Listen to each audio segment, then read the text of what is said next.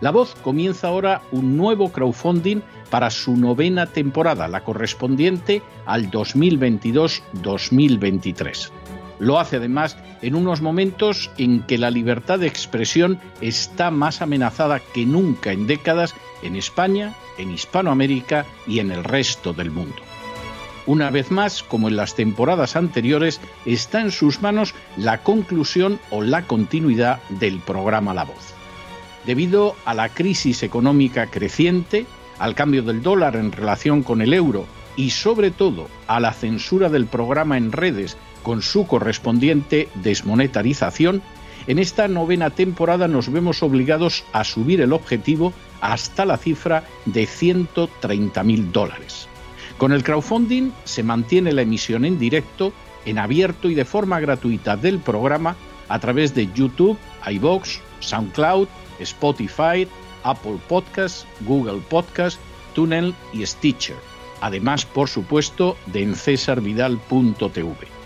De hecho, es este crowdfunding el que permitirá poder seguir emitiendo en cesarvidal.tv, ya que sin la continuidad de la voz no puede haber continuidad de contenidos en ese canal televisivo. Si la voz, tras la conclusión de esta temporada, no pudiera regresar en el mes de octubre, quizá no sucedería algo tan grave. Una vez más, habría quedado de manifiesto como tantas veces a lo largo de la historia de las naciones hispanas, que para muchos es preferible quejarse, protestar o amargarse a enfrentarse de manera práctica con un problema concreto. No pasaría nada. La voz simplemente dejaría de emitirse por la sencilla razón de que no hay suficientes personas dispuestas a asumir el apoyo de su causa, que es la de la libertad y de la verdad la de la información independiente y la opinión rigurosa, la de la lucha contra las tiranías y contra aquellos proyectos que pretenden convertir en esclavos a los seres humanos. Si piensan que merece la pena seguir escuchando día a día la voz, son ustedes bienvenidos a la hora de contribuir al nuevo crowdfunding que permitirá que puedan escuchar este programa radiofónico una temporada más. Muchas muchas, muchas gracias por todo. God bless you. Que Dios los bendiga.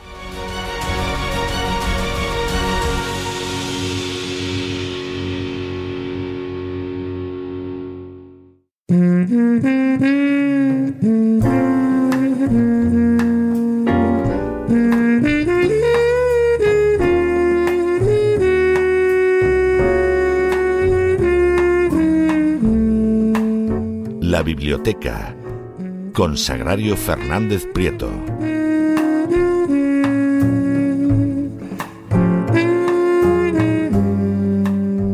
Llegamos a ese momento del programa en que después del programa que llevamos, que vamos, está siendo tremendo, nos vamos a tomar una bocanada amplia, generosa, sabrosa de cultura en la biblioteca de Doña Sagrario Fernández Prieto. Ya ha llegado Doña Sagrario, nos abre la puerta de la biblioteca. ¿Y qué tenemos hoy, Doña Sagrario? Muy buenas noches. Muy buenas noches, don César. Pues eh, es una bocanada de, aire. Eh, yo creo que todo conocimiento es una bocanada de aire fresco, pero le anticipo que vamos a hablar de, libros duros. Eh, pero yo creo que los libros duros, por supuesto, también son interesantes para empezar porque comunican verdades que tenemos o atisbadas o medio olvidadas y algunas mm, a veces totalmente desconocidas. Y la verdad hay que saberlas siempre, en primer lugar, por respeto a nosotros mismos como seres humanos por supuesto, por respeto y justicia a la memoria de, los muertos. Esto es una pequeña introducción para eh, anunciarle ahora el título del libro de adultos del que vamos a hablar hoy, que es La fosa, de una autora llamada Wendy Lower, en traducción de Elena Magro Sánchez, y que tiene un subtítulo que se, ve, hay que fijarse bastante para, para verlo, pero al final, abajo quiero decir, dice, una familia, una fotografía, una masacre del holocausto revelado. Y la portada es precisamente esa fotografía de la que se va a hablar a lo largo del libro con todo detalle, con muchísimo detalle, y que va a servir para que la autora, que sabe muchísimo del, del, holocausto, a partir de esta fotografía haga un recorrido por el holocausto, por la Segunda Guerra Mundial, por lo que por lo que fue Ucrania, por lo que fueron los asesinatos masivos, en fin, ahora lo, lo, iremos viendo. Gran, gran libro tengo yo que adelantar, porque lo he terminado de leer hace tres noches. Y, me lo leí casi de un tirón en una tarde, porque no es un libro muy largo. Y además, como está muy bien escrito, me lo leí de un tirón, pero me parece un, siempre hace usted unas elecciones magníficas, pero vamos, este libro además yo lo tengo muy fresco porque lo he leído hace poco y me ha parecido un libro sensacional. Sí, lo, lo, es. Es impresionante eh, las fotografías porque no es solamente la fotografía de la portada, que impresiona muchísimo la fotografía de la portada, es que luego esta fotografía se va diseccionando, se puede ver hasta, se pueden ver cinco tomas diferentes y además hay muchas más fotografías, porque este libro además es muy curioso por la época. Por ejemplo, descubrimos que en los años 20 en Alemania empezaron a, verse numerosas máquinas fotográficas y la gente compraba muchas máquinas fotográficas. Yo creo que en esa época en España era muy raro que alguien tuviera una, pero allí era muy normal y a la gente le gustaba fotografiar de todo. Y hay, otra, hay otro aspecto curioso y es que los, los alemanes y los nazis en particular, que vamos a hablar de ellos especialmente hoy, tenían un, afán enorme por documentar todo lo que hacían, como buenos alemanes y además eh, como alemanes nazis que estaban muy orgullosos de lo que estaban haciendo y querían que pasara a la posteridad. Esto para los historiadores ha sido un regalo porque han dejado una cantidad de información bien clasificada, además, que a la hora de, de estudiar todos estos hechos, es muy fácil encontrar esa, información. Quizá a veces el problema es todo lo que hay, porque el alcance de, la masacre fue tan grande que, es difícil, yo creo que todavía pasará tiempo. De hecho, eh, pues eh, en el 2016, que hace prácticamente nada, en el 2016 eh, todavía se encontró una, una, fosa común. O sea, en cualquier eh, país, del, especialmente en los países del, del este, se, se, puede excavar para hacer algo y de repente salen huesos. Hay detalles tristemente significativos, como unos bracitos atados con alambres, y entonces eso ya da una pista y se supone que eh, que, son, eh, que son judíos asesinados y a partir de ahí ya empieza el, rastreo eh, para averiguar quiénes, quiénes son, porque ahora ya hay muchos medios para, para averiguar la, la identidad. Pero yo creo que toda Europa, bueno, eso en realidad no es raro porque antes de esta de la Segunda Guerra Mundial hubo estuvo la primera y otras más. Toda Europa realmente es un gran cementerio Quizás se pudiera decir lo mismo del resto del mundo, pero yo creo que con, en el caso de Europa es tristemente especial esta, esta sensación. Pues bien, vamos al subtítulo, una familia, una fotografía, una masacre del holocausto revelada. Ese es el subtítulo. Y tenemos a una investigadora, que es una gran investigadora, Wendy Lower, eh, porque tiene muchísima paciencia, se, nota en la capacidad de la primera vez, ella, ella está investigando, comienza cuando eh, ella cuenta que está investigando en la biblioteca del Congreso de los Estados Unidos, está viendo sus cosas y de repente llega alguien y le dice, mira esta fotografía. La fotografía es la que aparece en la portada. En la fotografía, a simple vista, vemos a unos eh, soldados con, con armas que están empujando, parecen empujar a una mujer y a un niño delante de una fosa. Eso es lo que vemos ah, en la portada, sin más. Ella empieza a analizar, a, a buscar, a investigar para saber quiénes son la mujer y el niño. Hay que mirar muy de cerca y ella lo hace y pide ampliaciones y ampliaciones hasta que se da cuenta de que está en la mujer, un niño un poquito mayor y un niño más pequeño delante de ella. Se da cuenta de que hay soldados y que hay otros que no son soldados, porque lo que era muy habitual es que en, estas ejecuciones hubiera parte del ejército y parte de la población, porque los judíos estaban eh, perseguidos en todos los pueblos. Es muy curioso esta idea, con qué fuerza lograron los nazis difundir la idea de que la culpa de todo la tenían los judíos y que hasta que no, no se libraran de ellos, Alemania no volvería a ser grande y no volvería a ser pura, porque la impureza de la sangre judía les perjudicaba a todos y sus costumbres y todo lo que hacían.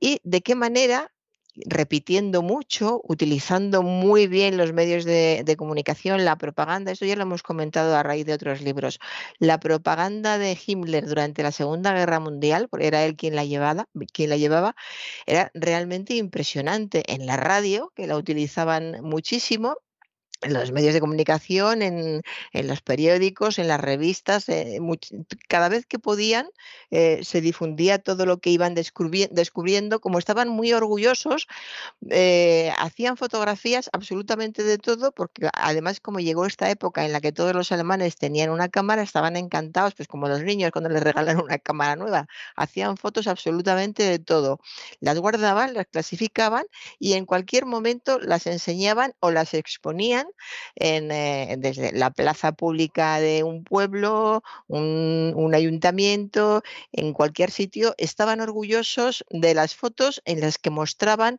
cómo se asesinaba a los judíos. De qué manera cruel, porque no vamos a dar detalles, porque había formas, esta es muy cruel, una, mujer y sus hijos eh, que están a punto de caer en una fosa y que mueren disparados, eh, ¿qué, más, ¿qué puede haber más cruel que eso? Pero luego hay, hay detalles, voy a decir uno y voy a procurar controlarme porque espero que lean este libro y ya lo irán descubriendo, pero hay, hay, un detalle curioso y es que eh, los soldados tenían prohibidos, prohibido malgastar, literalmente, malgastar una bala en un niño. Entonces, a los niños se les masacraba también, había que eliminar a familias completas para que no quedara la posibilidad de reproducción. A los niños también se les mataba, pero se los llevaban, eh, disparaban a los padres, ellos iban de la mano de los padres y después se asfixiaban con el peso de los padres. Esto se lo explicaban con todo detalle a los que dispararan para que se dieran cuenta de que era una tontería eh, desperdiciar una bala en un niño judío. Este, es uno de los detalles de, de esa crueldad tan tan fría, tan, eh, tan indiferente, hasta qué punto los veían realmente como seres de una raza inferior que no se merecían absolutamente nada, no se merecían ni el momento de pararse a pensar eh, que eran niños, que ellos también tendrían hijos. No, si se trataba de judíos, eran simplemente pueblos, el pueblo entero tenía que ser eliminado y lo demás no tenía ninguna importancia. ¿Y cuál es la importancia de este de esta fotografía. Eh, hay toda una parte del libro que se llama así la fotografía. Es que es una fotografía incriminatoria porque se ve claramente e, que están disparando unas personas y se les puede reconocer a esas personas. Y a pesar de las atrocidades que hicieron los alemanes, pruebas, pruebas eh, visibles, palpables de los asesinatos, ella calcula, la autora, que hay unas 10 fotografías, a pesar de tanta máquina, pero que hayan sobrevivido y que se puedan utilizar porque se vea claramente quiénes son los que disparan o los que hacen algo, solo hay 10 fotografías. De modo que una fotografía como esta donde se ve a los asesinos claramente, tenía una importancia muy especial. Así que rápidamente se puso a ampliarla. Pues mira, lo tengo aquí delante, una docena. Dice que hay como aproximadamente en el mundo una docena de fotografías de, de, de este tipo.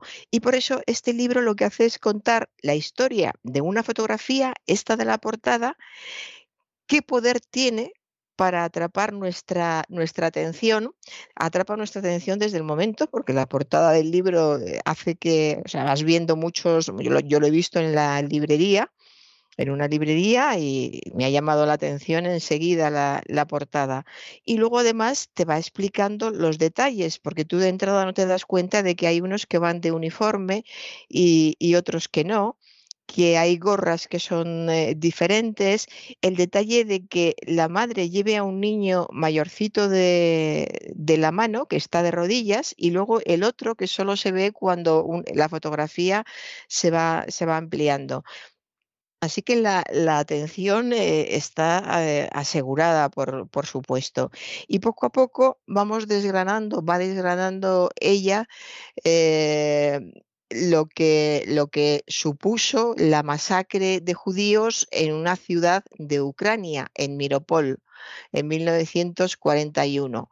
Supongo que no fue solo en 1941, seguramente fue también el año antes y el año después, pues bueno, lo que tardaron en acabar con todos. El año antes no, pero el año después. El año después sí, claro, claro. Eh, de modo que esta es, eh, este es el último retrato de, una familia. La imagen son la mujer y, los niños. Y desde este punto, eh, según lo, mira la, autora, ve a los causantes de los hechos, a los asesinos, por lo tanto se les podría juzgar si estuvieran vivos, porque hay un hecho que quería comentar al principio, y es que eh, se ha muerto el último superviviente del holocausto, que ahora no recuerdo el nombre, era muy mayor, tenía no sé si 100 años o quizá más, o 101, y era el último superviviente del holocausto. Entonces, ha surgido... De esa, de esa área del mundo. Mm, o en general, yo creía que era en general. No, en general no puede ser, porque hay, hay supervivientes del holocausto que yo conozco y con los que tengo relación y siguen vivos. Es verdad, es verdad que sobre todo de los años 90 para acá han ido muriendo a una velocidad de vértigo, cosa lógica, cosa lógica. ¿eh? Pero yo conozco a alguno ya muy, muy mayor y que era niño en aquel entonces. Que yo conozco eran, eran niños, eran niños. yo no sé si hay alguno más adulto, pero yo conozco a alguno que todavía sigue vivo, pero eran niños cuando tuvo lugar el holocausto. Sí, bueno, quizá de lo que se está hablando estos días es de que se está muriendo la gente que tenía la, que había escrito sobre ello, que es como perder la memoria de todo, de todo lo que pasó. Porque, por ejemplo, los niños que ahora son, son ancianos tienen lo que les han contado pero realmente haber vivido aquello, yo recuerdo, por ejemplo, algo que me impresionó mucho, el español. Bueno, fíjese, le voy a decir algo más. Es que la persona en la que yo estoy pensando ahora, usted la conoce y perdió 80 familiares en el holocausto. Qué barbaridad. Y todavía vive, o sea, quiero decir que es una persona, es muy mayor ya, pero todavía vive, era, es un judío griego de origen sefardí, y perdió 80 familiares en el holocausto y usted lo conoce. Sí, ya sé de eh, quién me habla, sí, al decir... se imagina, sí, El origen, sí, sí, sí. Pues me alegro, me alegro de que esté vivo, a pesar de, a pesar de todo, porque tiene una historia terrible y después de esa historia terrible, a veces uno piensa que es mejor haber sobrevivido o no. Porque sobrevivir con historias como esas en las espaldas, ¿se puede ser feliz después? Pues eh, efectivamente hay, hay mucha gente que, que se hace esa misma pregunta. Y el hecho de que haya gente que luego vive con un enorme complejo de culpa porque murieron amigos, familiares, esposos, etcétera, etcétera, y sin embargo ellos sobrevivieron, pues tiene, tiene su lógica, ¿eh? trágica si se quiere, pero tiene una enorme lógica. Sí, así es. Bueno, pues seguimos con, eh, con, el libro, con estas fotografías que tomaban los, los alemanes y sus colaboradores queriendo documentar.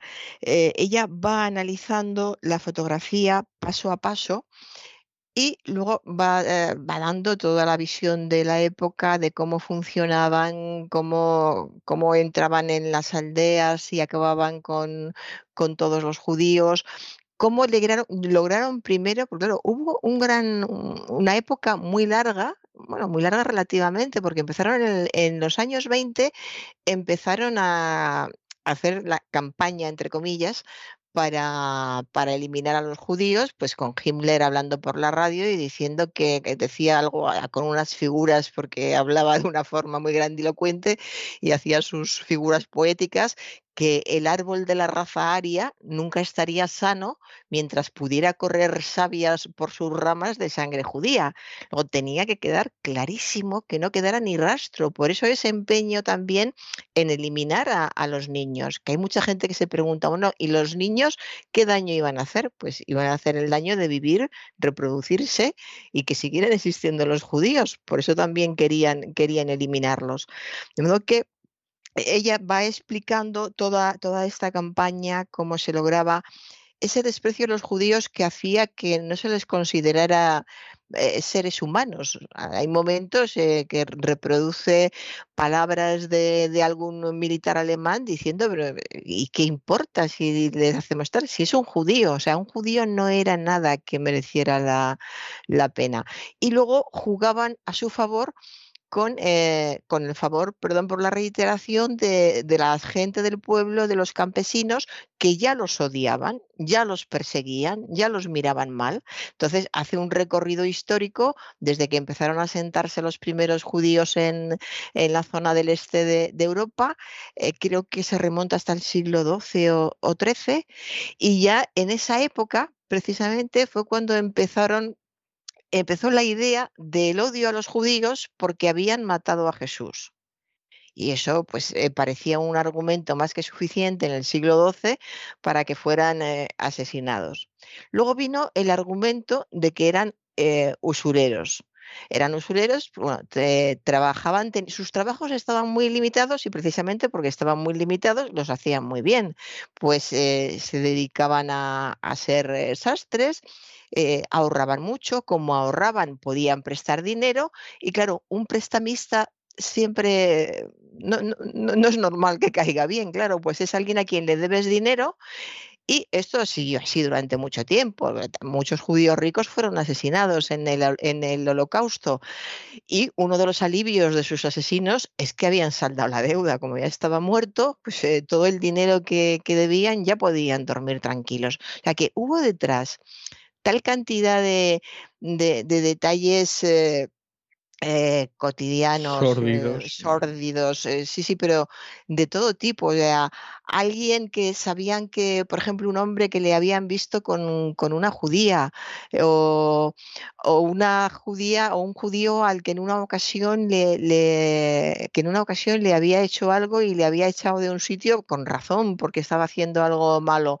sea, absolutamente todo, cualquier detalle servía, pero es que servía para uno mismo, para hacerlo pero a los alemanes no les hacían falta los detalles y simplemente les llevabas eh, los judíos del pueblo, pues es que se los sacaban a la entrada del pueblo y ya habían abierto la fosa. Ellos mismos, los judíos, empezaban sacando judíos para que abrieran su propia fosa y cuando ya estaba abierta, sacaban a todos y los, eh, y los mataban, menos a los niños que ya hemos visto cómo morían.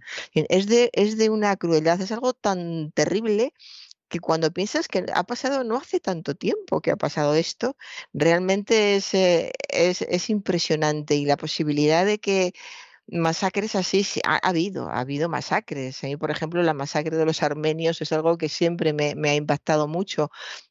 Es decir, que el mundo está lleno de crueldad y de masacre desde que se creó hasta ahora, eso lo sabemos. Ahora, la organización, eh, la frialdad y la maldad con que los alemanes, eh, los nazis, el nazismo, no los alemanes, el nazismo, eh, asesinó a 6 millones de judíos, eso es algo realmente increíble, increíble. Y hay otra cosa curiosa que siempre se ha discutido. Y, y hace usted muy bien en decirlo del nazismo, porque precisamente en este libro en lo que se insiste sí. mucho es que los ejecutores eran ucranianos. Es decir, sí. la, las páginas que dedica al papel de los nacionalistas ucranianos como verdugos a las órdenes de los nazis eh, son verdaderamente escalofriantes. Sí, sí. Es decir, al final, al final, no solo en el episodio de la fotografía que da nombre a la novela, sino, sino lo que fue todo el territorio ocupado de, de Ucrania, que era parte de la Unión Soviética, etcétera, el papel de los ucranianos en las labores de exterminio fue absolutamente esencial. De hecho, Wendy Lower tiene un libro muy bueno, que es anterior a este, mm. y que, hasta donde yo sé, no está traducido al español, pero es, es a mi juicio, el mejor de sus libros desde un punto de vista historiográfico, que es un libro donde ella describe lo que fue la Ucrania ocupada por los nazis y cómo hubiera sido absolutamente imposible asesinar en masa a miles de judíos, hay quien habla hasta de un millón en esa zona del país, pero hubiera sido imposible detenerlos, llevarlos hasta las fosas, asesinarlos, etcétera, sin el respaldo de los nacionalistas ucranianos. Casi todo el trabajo sucio lo hacían los nacionalistas ucranianos supervisado por los alemanes. Incluso en esa foto es terrible que quien está disparando contra la pobre mujer es un ucraniano, aunque eso sí, hay un alemán ahí ocupándose de que los ucranianos cumplan con su función, ¿no? Que disparen bien, y si no ellos rematan, sí. Sí. No, y es, tremendo, es decir, lo de los ucranianos hubiera sido imposible sin el apoyo de otra gente. ¿no? Sí, sí, claro, en cada país donde iban es que eran odiados en todas partes, en, general, en, Europa, en muchos países, incluso en Rusia también, mataron, mataron muchísimos. Y hay un documental que yo siento mucho no saber el nombre para poder buscarlo. Yo lo vi una, una noche de estas que te quedas a las 2 o las 3 de la mañana y luego ya te cuesta dormir. Y era sobre este tema de Ucrania y se veía a las mujeres ucranianas cómo sacaban de sus casas a las vecinas, pero eran vecinas, vivían en la casa de al lado, las sacaban de sus casas, las desnudaban y las iban pegando por la acera pero pegando bien, bien, haciendo daño, dándoles empujones y pegándolas hasta llegar fuera del pueblo donde las iban a fusilar. Sí, eso es, esa es la realidad. Una imagen terrible, pues ¿cómo es posible que una persona le haga a otra? Y vas dando un paso, que una mujer le haga a otra, a una mujer que, es, que ha sido su vecina durante toda la vida, que los, los niños, eh, tampoco importaban los niños, en ese, en ese documental no salen los niños, pero seguramente se los habrían llevado ya o se los llevarían después. Es de, de una, una locura es como si eh, volverse loco y la locura va toda en el mismo sentido de hacer daño a, alguien en concreto, a los judíos. Igual hay gente que se vuelve loca y lo que quiere es eh, tirarse desde una terraza, pues hay gente que se vuelve loca y lo que quiere es matar judíos. Yo recuerdo una vez hablando con, con una mujer de Ucrania, además, y, entonces, bueno, de eso que preguntas por lo que fue la ocupación nazi, etc. Entonces esta mujer me contó dos cosas que a mí me impresionaron. ¿eh? Ninguna de las dos me sorprendió, ni era la primera vez que la oía, pero me impresionaron, entre otras muchas que me contó de la ocupación. La primera, el escuchar que los alemanes no eran tan malos como decían, porque, por ejemplo, los soldados alemanes llegaba la hora de comer y compartían la comida con los niños del pueblo. Esa la primera cuestión. Es decir, hombre, sí, era una guerra, era terrible, pero bueno, tampoco vaya usted a creer que los alemanes eran tan malos porque les daban el rancho y lo compartían con los niños ucranianos. Y la segunda y esta era más escalofriante y yo había oído experiencias parecidas, eh, no, con los judíos no hubo mucho problema, porque en cuanto que llegaron los alemanes, los metimos a todos en la casa de una vieja y los quemamos. Sí. Y te lo decía como el que dice, pues íbamos a recoger eh, moras al bosque. Ese un caso. Recuerdo otro caso que me contó otra ucraniana que lo recordaba que me dijo, no, en, el pueblo solo había una judía y era muy mayor. Entonces la encerramos en la casa, clavamos la puerta de la casa para que no pudiera salir y ahí se quedó hasta que se murió. Qué horror. Y tú dices, ¿cómo que ahí se quedó hasta que se murió la anciana? O sea, se murió de hambre y de sed en algún momento, o de un ataque cardíaco, lo que fuera, pero, pero eso de ahí se quedó hasta que se murió, a mí casi me lava más la sangre que la historia de los quemamos a todos. ¿eh? Y esto se lo he oído yo contar a ucranianas no me pareció que especialmente espantadas. No voy a decir, porque sería mentira, que se regodearan en ello, porque no fue así pero lo contaban realmente con una frialdad que te llamaba la atención. Y yo creo que uno de los méritos del libro este es que efectivamente, claro, insisto, porque el autor es especialista, tiene un libro anterior que es excelente sobre el tema, donde lo analiza de una forma historiográfica, este casi más es un ensayo, pero efectivamente en ese eh, esta mujer conoce lo que hay y en ese libro el papel de colaboración pues resulta que es, que es absolutamente innegable. Sí, sí, sí. Es, eh, es, terrible y sobre todo, que además ella lo dice en algún momento del libro, cuando habla de la fotografía es el punto de partida, como ya he repetido varias, varias veces, y habla de la, el potencial que tiene un, un, descubrimiento cuando te atreves a mirarlo más de cerca. Es decir, que cualquiera, incluso cualquier otro investigador, incluso aunque fuera bueno, podía haber visto la fotografía y haber dicho qué fotografía tan buena del holocausto, una de las mejores, la guardamos, en alguna exposición la expondremos, porque aquí eh, queda muy clara la crueldad, etcétera pero ella va, va más lejos y el potencial se lo saca. Bueno, si ha leído usted el libro, es maravilloso cómo va poco a poco y llega a sacar hasta cinco tomas, va analizando todos los detalles. Y ahora le voy a hablar de un detalle que a mí me ha conmovido profunda, profundamente, porque ya hace tiempo que me viene conveniendo, mm, eh, eh, que, me, que me viene mm, eh, pues conmoviendo, conmoviendo, conmoviendo el, el, asunto. Y es el tema de los zapatos. En la fotografía hay dos zapatos vacíos en primer plano. Se supone que son los zapatos, zapatos botas, que, alguno de los ucranianos de esa familia eh, tenía puestos. Quizá el niño, porque sea el que se ve descalzo, no son, pueden, ser de, pueden ser del niño. Y eh, de aquí eh, he ido porque eh, se, ha visto mucho esto. A mí me impactó mucho también cuando estuve en Budapest un, monumento que hay que es muy especial porque son, es un grupo de zapatos de los judíos que tiraron en Budapest, los tiraron al río directamente para que se ahogaran con los pies atados pero antes de eso les quitaban los zapatos. Siempre, siempre a los judíos les decían que, que, se quitaran lo valioso que llevaran encima. Normalmente no llevaban absolutamente nada valioso, porque no tenían ni relojes, alturas, ni, joyas, ni joyas, ni nada de nada. Pero zapatos sí solían tener, iban con zapatos.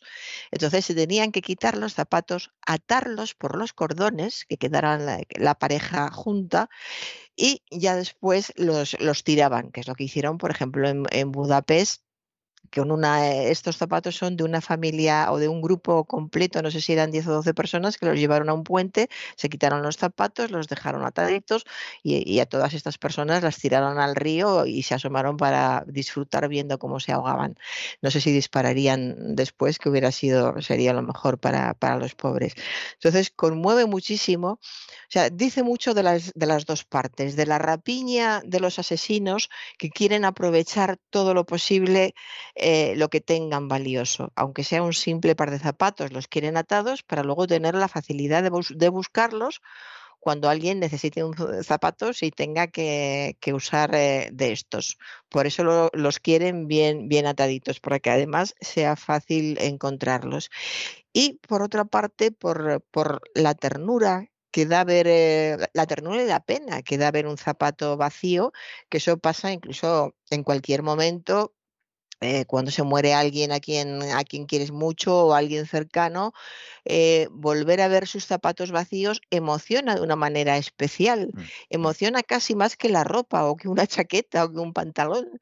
Emocionan los zapatos, pues porque quizá está más la, su horma, cuando se habla de la, es la horma de su zapato, quiere decir que en el zapato está la forma de una parte de su cuerpo, de su pie, que fue con lo que se movió y si se movió con ellos es que estaba bien es decir, que los zapatos emocionan de, una manera especial y aquí se habla también del tema de los zapatos y también hay fotografías de, de zapatos. De modo que es un libro informativo, muy informativo. Hay que agradecer a Wendy Lover la cantidad de información que nos da en primer lugar, que la haya organizado también, porque en ningún momento te pierdes. Yo he leído otros libros del holocausto y hay momentos en que tienes que volver atrás para ver de qué grupo estamos hablando, en qué país se encontraba en ese momento. Aquí vas todo el tiempo bien enfilada, no te pierdes en ningún momento. Eh, es muy didáctica, muy didáctica. Eh, va, va por pasos, sigue su objetivo quiere demostrar quién lo hicieron, cómo lo hicieron, cuáles fueron las causas, cuáles fueron los antecedentes. Es de una organización, se nota que es una gran investigadora y alguien que investiga mucho es una persona acostumbrada a hacer muchas fichas, a tenerlo todo muy ordenado y a tener las ideas muy claras para eh, ponerse a redactar llegado el momento. Entonces yo aquí he visto a una investigadora mm, eh, maravillosa con una gran capacidad de comunicación, porque puedes investigar mucho y muy bien, tener mucha información y, luego mm, tener que guardártela o como mucho hacer una tesis que solo vas a leer tú y quien te examine, porque no es tampoco eh, para publicarlo y que lo lea mucha gente, pero ella hace eh, una labor de divulgación enorme con este libro y con esa investigación, como digo, y se lee se lee bien dentro de la tristeza, porque es de los libros del holocausto que, más te llega cuando en ningún momento aprovecha el dolor y eh, mm, yo he leído muchos, supongo que usted más todavía, y siempre hay momentos, habrá notado usted, en que eh, no es que quieran aprovechar el dolor, es que dan rienda suelta al dolor, quizá porque son ellos mismos los que lo han vivido y, o, son, han sobrevivido y lo, y lo escriben, y notas la emoción más o menos contenida. Entonces, aquí lo que está haciendo es contar todo lo que pasó. Sí, eh, no es, eh, no se siente ni apatía, por supuesto que le duele qué es, qué es lo que pasó. Es probable que tenga hijos, no sé si usted la conoce, es probable que tenga hijos, le Pues tiene que yo no doler. sé, sinceramente no, no le puedo decir porque de verdad que no lo sé. No lo sé. Con Pero toda seguridad le duele, le duele el tema de los niños por la forma en que habla, no solamente del que se ve más grande, sino el que descubre después.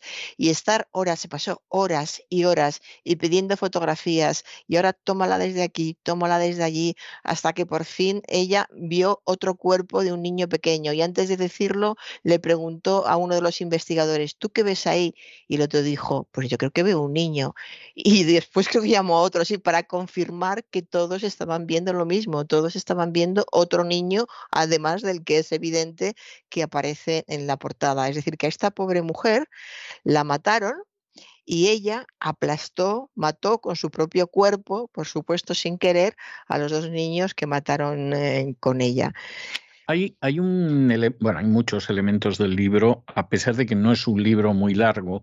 Eh, yo tengo la edición inglesa aquí delante, la edición inglesa eh, tiene unas 150 páginas aproximadamente, es decir que, no, perdón, tiene 250 páginas aproximadamente de letra bastante aceptable para, para una persona como yo, pero a pesar de eso hay muchos temas que, que se cruzan. Otro tema que es enormemente interesante es el de la impunidad de los criminales del holocausto. O sea, Sí, eh, Wendy Lower señala que, por ejemplo, de los asesinos ucranianos que colaboraron de manera decisiva con la perpetración de los crímenes del holocausto en Ucrania, decenas de miles se escaparon a Occidente y nunca se les persiguió.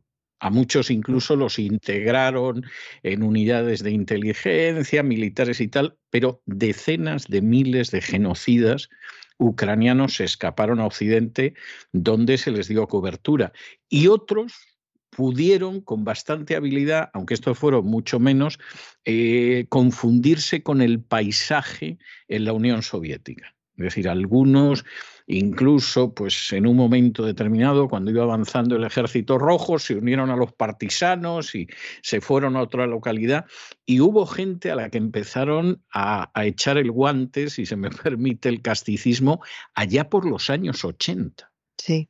Es decir, los últimos a los que acabaron juzgando fue todavía cuando existía la Unión Soviética, en los últimos años, que los acabaron descubriendo y los acabaron descubriendo pues en los años 80, pero decenas de miles estos genocidas escaparon pasándose a Occidente y muchísimos menos, porque quedaron menos, pero muchos escaparon también en la Unión Soviética porque subieron cambiar de nombre, crearse un pasado durante la guerra que no se parecía en absoluto a la realidad, marcharse a otro lugar de la Unión Soviética.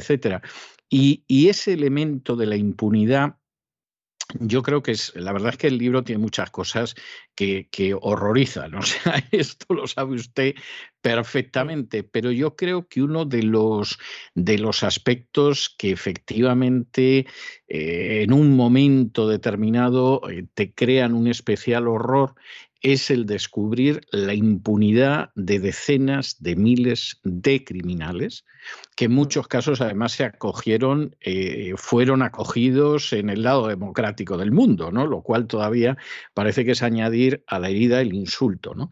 Es, es uno de tantos temas que aparecen en el libro. A mí me parece que es un libro para leer y releer. Parece mentira que siendo un libro más bien breve, efectivamente la cantidad de cuestiones que plantea es inmensa e insisto que es por el hecho de que Wendy Lower es una grandísima conocedora de lo que fue el holocausto en, en, Ucrania, del papel que representaron los ucranianos en el holocausto como colaboradores entusiastas y, y que efectivamente en el libro aparece recogido sin que se caiga en un frío retrato histórico. Es decir, claro que se dan datos sólidos, comprobados, documentados, pero luego aparecen cuestiones como, como las que usted ha mencionado muy acertadamente, esa referencia a los zapatos, ese al niño que no lo hemos estrellado contra los árboles en el bosque, como solían hacer los ucranianos, pues lo lanzamos eh, después de darle un empujón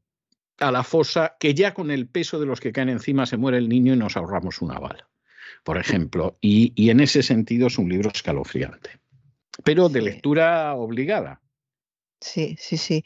Es eh, efectivamente muy, muy interesante. Conoce muy bien no solo Ucrania, también todo, todo el este, porque cuando habla del ejército rojo y de la situación en que se encontraba en ese, en ese momento de, de la guerra y como algunos, como usted ha dicho, se refugiaron ahí en las filas del ejército rojo para ver si pasaban desapercibidos. En el año 86 creo que fue un juicio de, de uno de estos ucranianos, uno de estos asesinos. Y, y, sí realmente conoce todo, todo el este, este muy bien y para conocer muy bien todo el este, conocer muy bien cómo funcionaba la, la política de los, de los nazis, quiere decir que también conocía toda Europa, conocía Alemania fundamentalmente y, y, vio cómo se extendían hacia un lado y hacia otro. Y ella, pues bueno, eh, se ha ido hacia este lado en este libro. Está por ver todavía los libros que puede, que puede sacar esta escritora que, realmente es para, para, no perdérselos, porque es una manera de, de recapacitar, de pensar, de darte cuenta. Eh, es que está en el, en el punto justo, porque no se pone sentimental, que sería muy fácil, muy fácil, lo que ha dicho usted, yo, por ejemplo, con el tema de los niños y los árboles, francamente lo pasé muy mal, que con, y más, más detalles ha habido que me han parecido durísimos. Y ella lo dice de una manera que simplemente, bueno, utiliza muy pocos adjetivos, utiliza los adjetivos justos para describir situaciones. En ningún momento dice un pobre niño de dos años eh, fue tal y cual en, en, absoluto. O, una pobre mujer embarazada, a una pobre mujer embarazada le hicieron tal cosa. No utiliza ningún adjetivo que pueda eh, llevar al sentimentalismo, porque ya de por sí todo lo que está contando es puro dolor, puro aséptico y real dolor, que es como una manera de que sea, de hacer que sea más creíble. No te estoy diciendo que sea triste, te estoy diciendo que esto es real, es, real es real. Claro. Ella tiene otro libro que tuvo muchísimo, muchísimo éxito en su momento. Tiene varios sobre el holocausto que son buenos libros.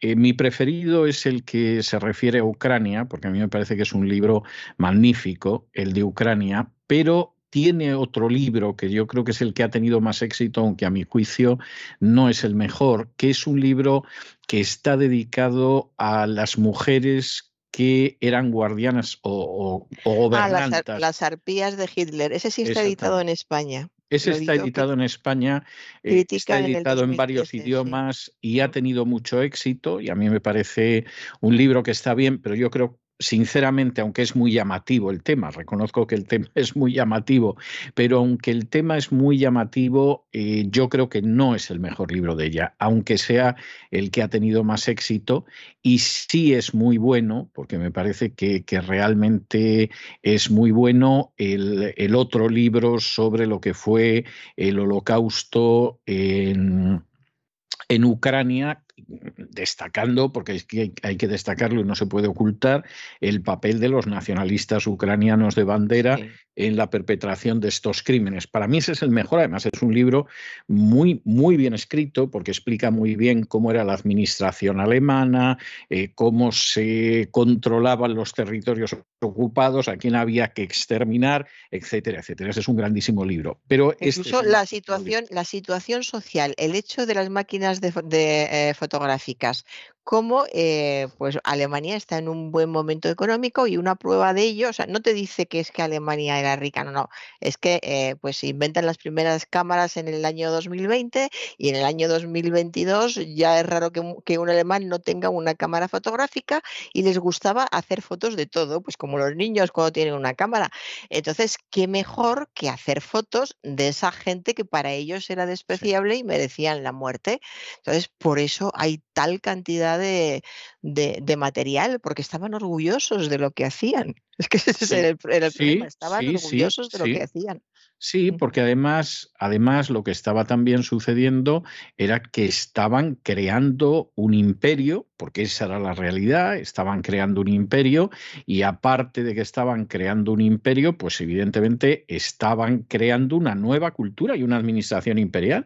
O sea, esto es lo que encontraríamos en un romano que hablara de cómo se creaba el imperio, también a costa de esclavizar y de exterminar a, a no poca gente, y lo que encontraríamos también pues por ejemplo, pues en un, griego que hablara de lo mismo o en un asirio. Es decir, si es que estamos encontrándonos con un fenómeno que desgraciadamente pues tiene muchísimos paralelos en la historia universal. Lo que sucede que lo que era normal para un asirio, para un romano, etcétera, etcétera, bueno, pues en el siglo XX que lo hicieran los nazis lo que provoca es un inmenso horror. También porque perdieron la guerra. ¿eh? O sea, si los nazis hubieran ganado la guerra, nos hubieran contado todo de otra manera y mm. seguramente pues lo veríamos igual que las conquistas del Imperio Romano, o sea, pues algo maravilloso, civilizador, etcétera, etcétera, etcétera. Bueno, don César, pues eh, dejamos ya la fosa de Wendy Lower y hoy, como ya eh, le he dicho, teníamos un buen programa, un buen eh, menú literario y vamos a hablar de un autor que se llama César Vidal, probablemente el nombre le suena. Me suena César Vidal y el título del libro seguramente también, La escala de Jacob de La escalera de Jacob. Ya lo la escalera, perdón, he dicho escala. La escalera de Jacob. ¿A qué sabe por qué he dicho escala? No, no, no, no, no. Porque, o quizá dice, dice escalera. Eh, no, dice escalera, es que me he equivocado. Bueno, eh, es La escalera de Jacob, eh, editado por Almuzara en el año 2016. Es, es, un libro precioso, emotivo, conmovedor. Ha habido una obra de teatro que ha estado bastante tiempo, no sé si continúa, creo que no, pero ha estado bastante tiempo en el centro de la villa. Es posible que sí continúe, sí. Estaba en el estudio 2 que dirige Manuel Galeana y por lo menos estaba hace cosa de un mes y pico, o sea que salvo que la hayan retirado, eh, sigue, sigue, bueno, eh, es una obra de teatro distinta de la escalera de Jacob, pero que cubre algunos de los aspectos de la escalera de Jacob. Eh, se titulaba Iván de Blanco y Felices y cubre eh, el mismo tema, pero es un monólogo, casi casi monólogo, en el que habla la asistente del doctor Korczak, que era el director de ese orfanato de niños que había en el gueto de Varsovia, del que se habla bastante en la escalera de Jacob. Ese es uno de los personajes que coinciden. El resto son dos, dos acciones distintas. Pues está basada en un hecho real, como se explica en, el mismo libro, en la nota de, autor. El doctor Korkak es un personaje que existió realmente y eh, Jacob es un niño judío como, como tantos niños judíos que, hubo en, esa época, en Varsovia, en 1942, un niño que vivía en el gueto judío, que vivía prácticamente en la calle, muerto de hambre, eh, avispado, entrando y saliendo siempre que podía para encontrar algo, algo de pan para, dárselo a, su familia. Él eh, vivía en el gueto con, con, su tío, porque a sus padres y a su hermano ya los, los había perdido. Y em, en el gueto él se enfrenta con la policía alemana, sobre todo con un guardián que le hace la vida imposible, pero también encontrará a este buen hombre, el doctor Korzak, que es un gran, gran personaje. Es un gran intelectual, tiene muy buen corazón y se ocupa de cuidar a más de 200 niños del gueto él solo se ocupa, él solo con, con, ayudas, pero bueno, él es el que dirige una especie de escuela que organiza en el gueto, que no es solo escuela, es donde les, les ayuda en todos los aspectos a que sobrevivan, a que, a que estén bien, a que aprenden. Es como, un, sí, es un colegio dentro del gueto, pero un colegio donde tratan con mucho cariño a, los niños gracias al buen corazón que tiene este hombre que es un, que es un gran intelectual. Y la escalera de Jacob, como no quiero desvelar nada, sí voy a decir que al principio hay un fragmento del Génesis que es de donde surge este, este título, que es un fragmento muy, muy conocido cuando Jacob se duerme y tiene un sueño y soñó una, que una escalera estaba apoyada en tierra y su extremo tocaba el cielo y había ángeles de Dios que subían y bajaban por ella. Aquí ya me emociona, como ve. es que el tema de los niños es, es muy duro. Eh, entonces el, final es grandioso y, maravilloso. Está muy bien el título que eligieron para la obra de teatro, Iban de Blanco y Felices. Bueno, lo elegí yo. sí, sí, pero lo que lo sacaron. Porque tenía su razón de ser, aunque obviamente no lo voy a desvelar, si usted me lo permite, pero tenía, tenía su razón de ser. Sí. sí. De modo que es un es un libro que se lee muy bien, como todos los de César Vidal aquí presente. Eh, tiene muchos diálogos, lo cual aligera mucho la, narración. Usted maneja muy bien los, diálogos, maneja muy bien los datos eh, históricos, describe muy bien el entorno, cómo es la realidad, la cotidianidad de, este gueto de Varsovia. De modo que el libro es muy interesante no solo para, para jóvenes a partir de 12 años, que en principio sería eh, para lo que creo que se, se editó para esa franja, pero yo creo que es un libro de adultos perfectamente. De hecho, a partir de 12 años se empieza a ser adultos se lee muy bien y, por supuesto que lo, recomiendo encarecidamente porque además da mucha información sobre ese gueto del que hemos visto tantas películas, pues aquí hay más realismo y, sientes más la situación, por ejemplo, el frío, por ejemplo, la suciedad, por ejemplo, el hambre, por ejemplo, la comida manchada, todo ese tipo de detalles que parece que en película son más evidentes, en, este libro son más perceptibles aún.